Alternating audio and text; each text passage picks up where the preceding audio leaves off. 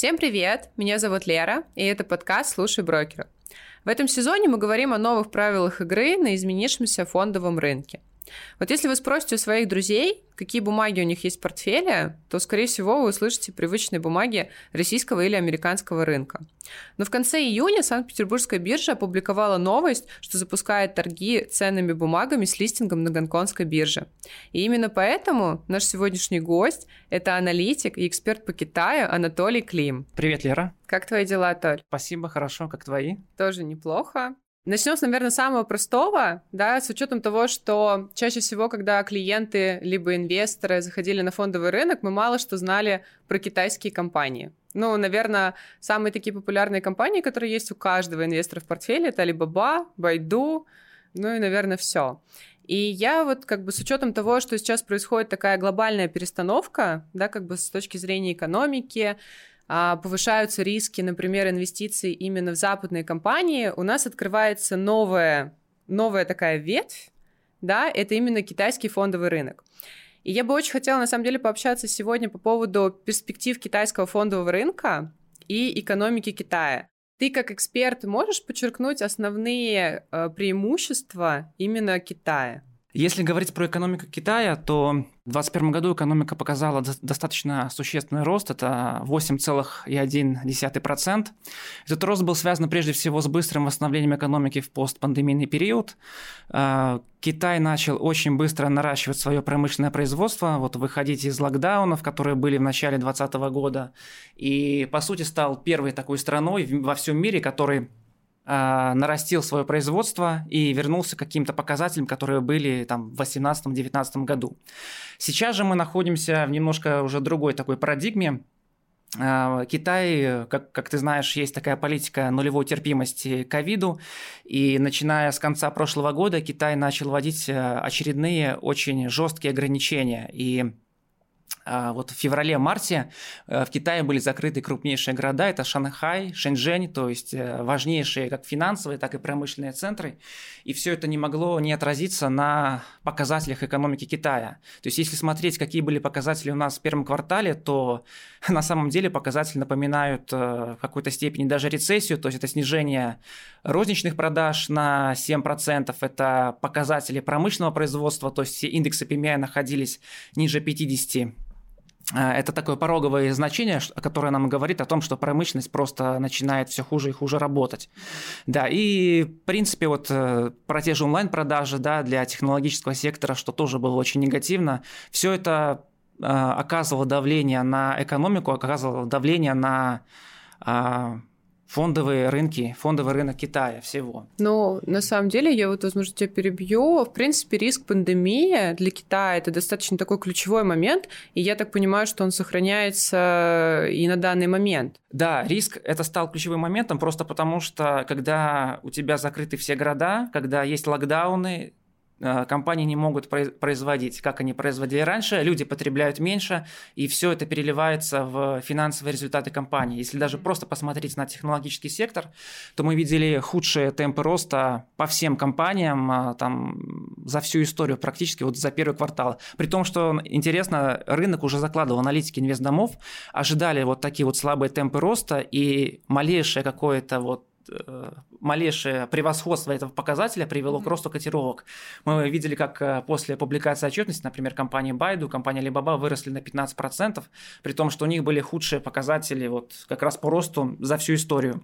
Поэтому да, этот риск, он остается, но здесь все-таки есть э, положительные моменты. То, чего ждали инвесторы всего мира, это как раз-таки ослабление ограничений. Вот с 1 июня буквально с прошлого месяца крупнейшие города начали открываться, а, производство начало восстанавливаться, и об этом уже можно говорить по статистике. Вот вышли данные PMI в производственном и непроизводственном секторе, они превысили значение пороговое 50, там составили 52 в производственном, 54 в непроизводственном, соответственно. Это говорит о том, что экономика начинает постепенно восстанавливаться. Но Здесь пока что делать э, рано какие, какие-то выводы, потому что нужно будет смотреть, какая будет динамика, не вернется ли а, Китай к новым ограничениям э, и что будет дальше, здесь нужно просто время, нужно подождать. Пока аналитики говорят, что экономика вот вырастет во втором квартале на 1,6% и 4,5% в третьем квартале. На самом деле это не так много с учетом того, сколько ожидает партия. Вот э, буквально недавно Син Цзиньпинь вышел и сказал, что э, Китай намерен достичь цели по росту экономики в 5,5%. Это то, что партия говорила в начале года, и они вот беспрекословно хотят этой отметки достичь.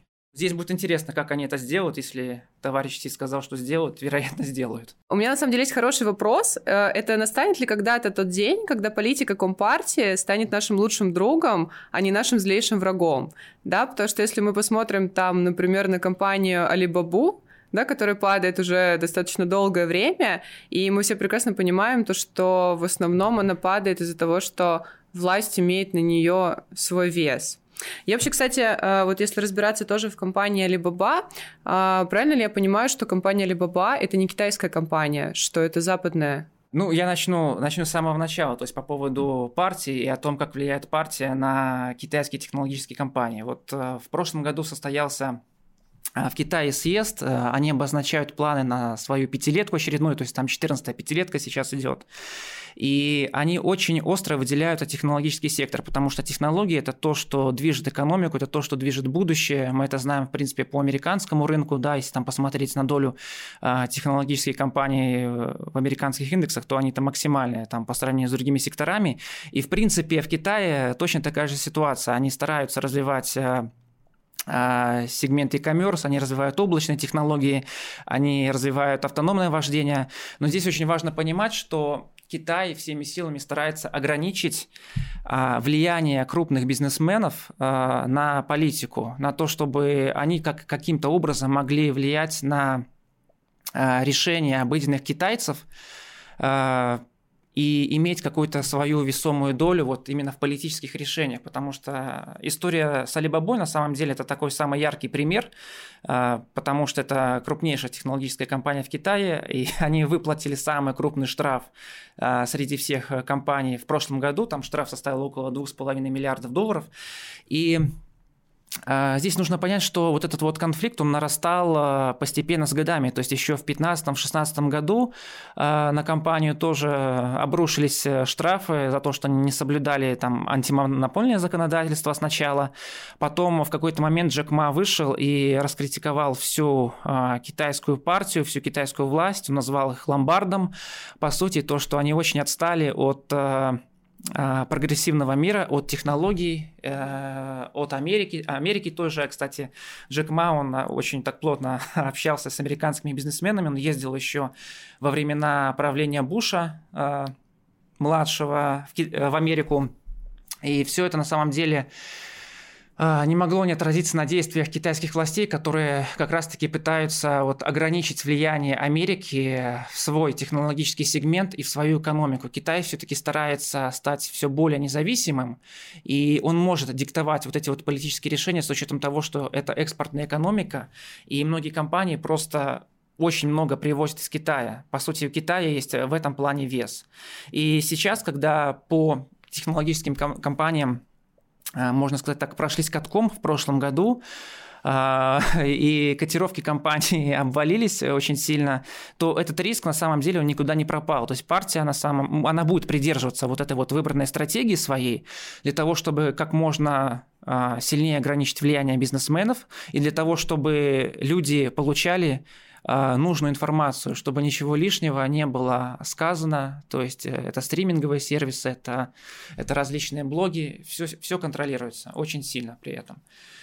Но если говорить про технологические компании, про ту же Alibaba, я бы, я не скажу, что я согласен, что обвал э, акций компании Alibaba произошел по причине регулятора. Вот это вот давление началось в начале 2021 года, но при всем при этом а, как раз в тот момент э, китайские индексы находились на максимальных значениях. Там индекс Хансен был на максимальных значениях за 10 лет, индекс э, технологических компаний Хансен Тех был тоже на своих максимальных значениях. У него не очень большая история, но тем не менее все компании просто стоили очень дорого. То есть Китай, когда вышел вот из этого первого своего локдауна, из пандемии, начался стремительный рост. То есть иностранные инвесторы повалили в Китай, и многие компании просто выросли кратно. И вот как раз-таки в тот период а, началось давление регулятора, и потом уже позже, вот примерно к середине года у компании начались э, постепенно замедляться вот показатели бизнеса. То есть они стали медленнее расти, они стали хуже немножко зарабатывать, потому что росла конкуренция, и все это тоже отразилось. То есть я думаю, что сейчас э, тем э, инвесторам, которые имеют акции Alibaba, либо заинтересованы в покупках этой компании, нужно обращать внимание все-таки на бизнес, а не на регуляторную составляющую, потому что все если компания будет показывать сильные результаты, будет превосходить ожидания рынка, то э, рост котировок не должен заставить себя ждать. То есть если говорить про падение Alibaba, то в принципе это э, не так сильно связано с тем, что государство его давит. То есть, в принципе, здесь нужно смотреть не только да, на какой-то внешний фон, но и также обращать внимание на внутреннюю составляющую компании, то есть как они делают бизнес.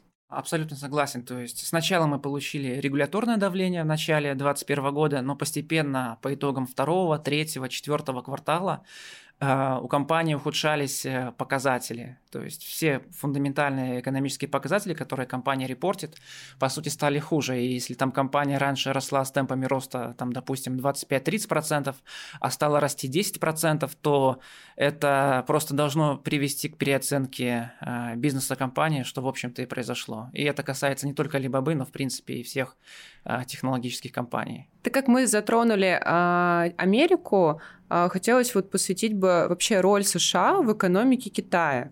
В принципе, можно ли сказать, что меняем Штаты на Китай? Насколько сейчас вероятно то, что, во-первых, активы да, начнут плавно перетекать в Китай?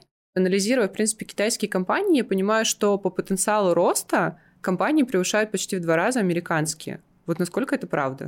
Да, это так. Э, ну, мы говорим сейчас про, скорее, форвардный год, на 23 год, на год вперед, и сейчас э, действительно америк... Э, китайские компании опережают американские по темпам роста. Если же говорить про э, потоки финансовые, то, в принципе, вот в последнем месяце уже наблюдается положительная динамика. Был приток порядка 10 миллиардов долларов в китайские акции, что безусловно, должно поддержать ры- рынок и стать новым триггером для возобновления роста, для продолжения роста, который мы наблюдаем. В принципе, Китай с апреля показывает, э, китайские фондовые индексы с апреля показывают э, лучшую динамику среди всех э, индексов во всем мире, как развитых, так и развивающихся рынков. Но при всем при этом я бы не хотел давать здесь однозначный ответ, что вот нужно покупать Америку и не покупать Китай, либо наоборот покупать Китай и не покупать Америку, потому что это все-таки разные истории. На Америке сейчас мы видели достаточно серьезную коррекцию и сохраняется риск рецессии. Э, многие компании подешевели того же технологического сектора, но я думаю, что здесь правильная стратегия будет выбирать какие-то отдельные истории, как на том рынке, так и на другом. Но в Китае, кстати, интересно еще то, что притоки, если мы говорим про акции, да, они стали увеличиваться, но за первые пять месяцев а, на китайском фондовом рынке произошли оттоки в облигациях. То есть там оттоки составили порядка 20 миллиардов долларов. Это достаточно внушительная сумма. И одним из факторов а, вот этого оттока является то, что доходности американских трежерей, э, они просто сейчас выше, чем э, доходности китайских. То есть э, инвесторы, инвесторам, получается, выгоднее инвестировать в Америку, потому что у них доходность выше, и при этом риски меньше. Да? То есть доходность там составляли в пиковое значение 3,5%, при том, что китайские десятилетние облигации имеют доходность порядка 2,8. Сейчас вот на последней неделе вот этот вот спред, он немножко, они практически сравнялись по показателям. То есть, возможно, это тоже станет таким дополнительным стимулом для того, чтобы снизить хотя бы оттоки, которые происходили в первые пять месяцев. И еще вот из таких интересных новостей я бы выделил то, что а, с 4 июля, то есть сегодня Китай должен предоставить доступ а, иностранных инвесторов к локальным ETF на китайских биржах. То есть у них есть так называемая а, программа Stock Connection, вот, которая как раз-таки позволяет обеспечить доступ иностранных инвесторов. И вот, э, возможно, это тоже позволит увеличить ликвидность, э, которой не хватало китайским, китайским фондовым рынкам в первые месяцы. Давай обсудим тогда те 12 компаний, которые листинговались на СПБ.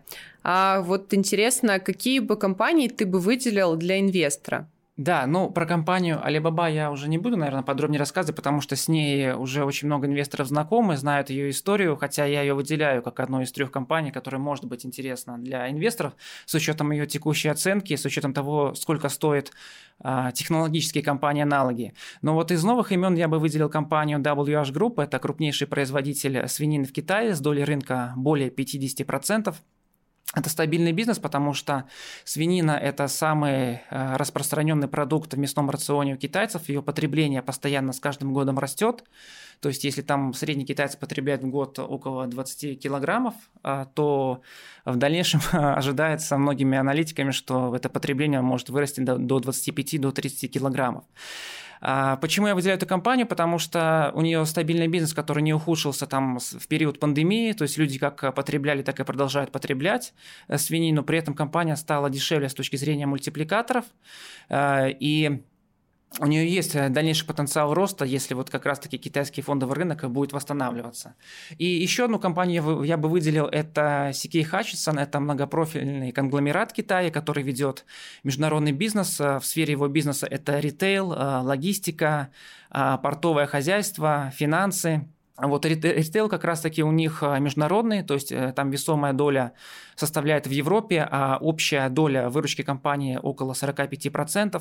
И сейчас в Европе как раз-таки вот на фоне ослабления ограничений внутренний спрос начинает восстанавливаться, что как раз-таки может привести к росту выручки в этом сегменте и должно привести к росту всех финансовых показателей вот в текущем финансовом году. Да, при этом компания также скорректировалась, как и многие другие компании, вот, э, примерно на уровне индекса.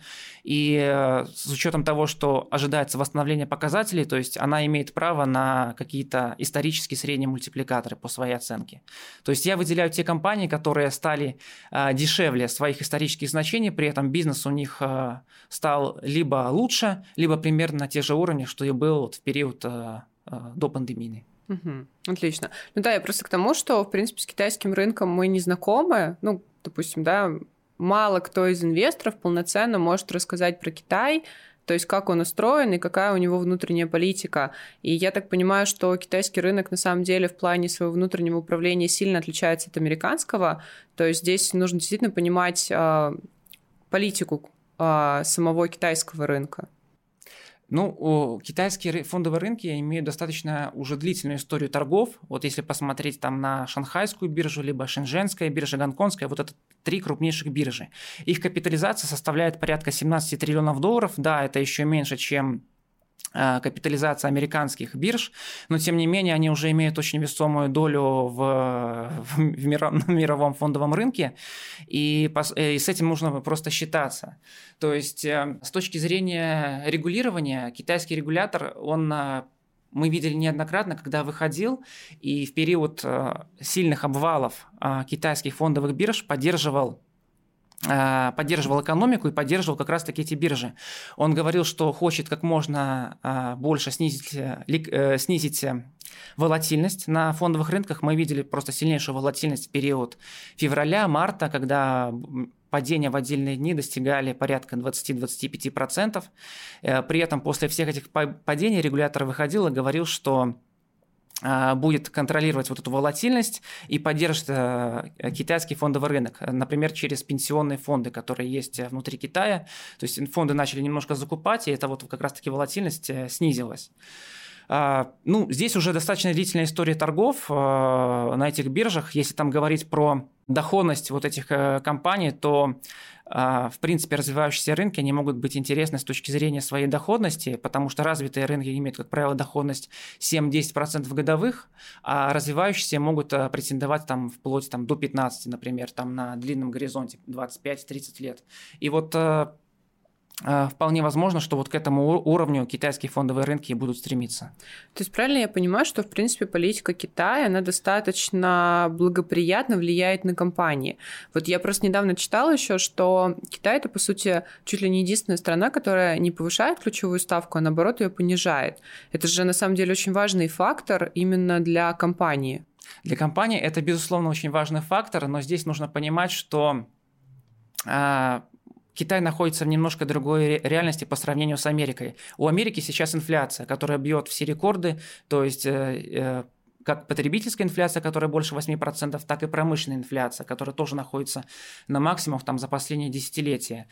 А у Китая же пока нет таких проблем с инфляцией. Если посмотреть на индекс потребительских цен, то он составляет э, порядка 2,1, то есть у Китая в принципе получалось сдерживать инфляцию вот все последние годы. У них был скачок а, только в 2018-2019 году, когда был продовольственный кризис, был свиной грипп, и а свинина, как мы уже обсудили, это очень важный элемент в потреблении у китайцев, и тогда цены подскочили просто кратно на свинину, что привело к росту, к росту инфляции. Но пока все-таки у Китая не такая высокая инфляция, как в Америке, и им не нужно а, применять вот эти вот ограничивающие меры по повышению ставок для того, чтобы ее сдерживать. Вот. А как ты думаешь, как долго это все продержится? Сколько регулятор будет следить за этим? Ну, регулятор будет, будет следить э, все время, потому что помимо инфляции есть все-таки еще и юань. И за юанем тоже нужно следить. Если посмотреть на его динамику, то в принципе, э, нельзя сказать, что он очень э, волатильный. Да? С одной стороны, а, Китаю нужен э, крепкий юань для того, чтобы были иностранные инвестиции, они приходили в страну. С другой стороны, он иногда выигрывает от слабого юаня, потому что это все-таки экспортная экономика. Да? Вот в последние месяцы экспорт Китая тоже восстанавливался, и Китай хочет, чтобы эта динамика также продолжалась. То есть нужны постоянно какие-то финансовые потоки. Юань можно назвать, да, стабильной валютой как раз-таки вот за счет тех мер, которые э, Центробанк Китая постоянно Э, применяет, то есть он не дает разогнаться инфляции, и в связи с тем вот юань все-таки такой, э, его динамика, она носит сдерживающий характер, то есть мы видели ослабление какое-то до 7, например, за доллар в этом году, сейчас мы видим, что в принципе юань там снова восстановился, там в районе 6,3-6,4 за доллар, то есть в принципе вернулся на свои такие нормальные значения. Инвестор в России сейчас испытывает страх того, что, да, например, имея валюту на своем счету, в один прекрасный день может прийти э, прекрасная новость о том, что у вас были деньги, теперь у вас есть рубли. А насколько мы можем использовать юань как такую резервную валюту? Ну, сейчас даже не только российские инвесторы, а в принципе инвесторы всего мира очень следят за юанем, потому что вот история заморозки золотовалютных резервов, она, безусловно, не могла не остаться без, без внимания. Если говорить про долю юаня в золотовалютных резервах, то она составляет около 3% в мировой системе, и порядка 2% а, от доли международных расчетов SWIFT. Последние месяцы эта доля начала немного увеличиваться, пока это цифры не очень большие, безусловно, но вот если смотреть там на за последние 5-6 лет, а, доля юаня, она просто выросла там кратно, примерно в 2,5 раза. И, скорее всего, вот эта вот динамика вот после тех событий, которые мы наблюдали в начале этого года, будет сохраняться, поэтому с юанем все равно нужно считаться, и я думаю, что многие инвесторы будут искать в юане вот как такую тихую гавань для того, чтобы можно было пересидеть и как-то сохранить свои сбережения. Тем более, что он ну, выглядит достаточно стабильным сейчас. Вот мы видим, нет какого-то девала в Китае. То есть, по сути, даже для небольшой ребалансировки было бы неплохо иметь в портфеле да, юани. Безусловно. Ну и с учетом того, что а, я так понимаю, что бумаги, которые листинговались на СПБ, мы покупаем же тоже за юань. На СПБ, которые мы будем покупать за гонконгский доллар. Давай с тобой поговорим про риск делистинга компаний. Да, китайские компании имеют достаточно длинную историю э, торгов на американских биржах. Сейчас э, на Америке торгуется порядка 260 э, китайских компаний, но э, весь этот период вот между американским регулятором, между китайским регулятором были э, разногласия о том, что и как китайская сторона должна раскрывать там, для проведения аудита, для проведения надзора. И в конце прошлого года один из органов, который подконтролен а, Китай, э, американской комиссии по ценным бумагам СЕК, выпустил закон об иностранных компаниях. То есть этот закон касается не только китайских компаний, но и в принципе всех иностранных компаний, которые торгуются на Америке. И вот согласно этому закону а, китайские компании будут обязаны раскрыть информацию а, необходимую для проверки за три а, последовательных года, за финансовый 21, 22 и 23 год. А, после того, как вышел этот закон, китайская сторона, в принципе, неоднократно заявляла о том, что будет стремиться поддерживать листинг китайских компаний, соблюдать все требования регулятора. Также они заявили весной, что в середине этого года они планируют как раз-таки предоставить доступ к проведению аудита американской стороной, но вот сейчас уже э, июль за окном, середина года, пока что мы не имеем каких-то положительных кейсов. То есть ни одна из 260 компаний не раскрыла ту информацию, которую запрашивала американская сторона. То есть нам остается здесь ждать. А, ну, здесь важно понимать то, что вот по нынешнему закону делистинг может произойти в 2024 году. То есть то, что отмечают инвестдома, это первое полугодие 2024, то есть тот период, после а, которого в течение трех лет а, китайская сторона не раскроет вот эти вот все необходимые требования для аудита. Но, в принципе, вот многие крупнейшие компании, даже те же технологические, которые торгуются на СПБ бирже, имеют э, вторичный листинг на Гонконге, и, по сути, переход с одной биржи на другую не должен очень сильно повлиять на а, ликвидность на котировки. То есть, скорее всего, да, какие-то токи будут, если это случится, но чего-то а, масштабного какого-то падения не должно произойти. Ну, то есть, в принципе, я так понимаю, что это будет небольшой такой страх для инвестора, но глобальных потерь он не принесет. Да. Толя, спасибо большое, что, а, в принципе, рассказал нам про политику Китая. Считаю, что перспективе, конечно, китайский рынок будет затрагивать большую часть нашей жизни, и действительно мы будем рассматривать и гораздо больше компаний, чем 12, а, которые сейчас а, листинговались на СПБ. Я так понимаю, к концу года мы будем ожидать уже 20 компаний, а если мы смотрим там на годы вперед, то, скорее всего, это будет уже Сотни, обещали сотни. Да, да, будем ждать и будем рассматривать. Спасибо, Лера, что пригласили. И это был подкаст «Слушай брокера». Материалы, представленные в данном выпуске, не являются индивидуальной инвестиционной рекомендацией. Финансовые инструменты либо операции, упомянутые в данном материале, могут не подходить вам, не соответствовать вашему инвестиционному профилю. ООО «Компания БКС» не несет ответственности за возможные убытки инвестора в случае совершения операций либо инвестирования в финансовые инструменты, упомянутые в данном материале. Акции, облигации, деньги, купоны.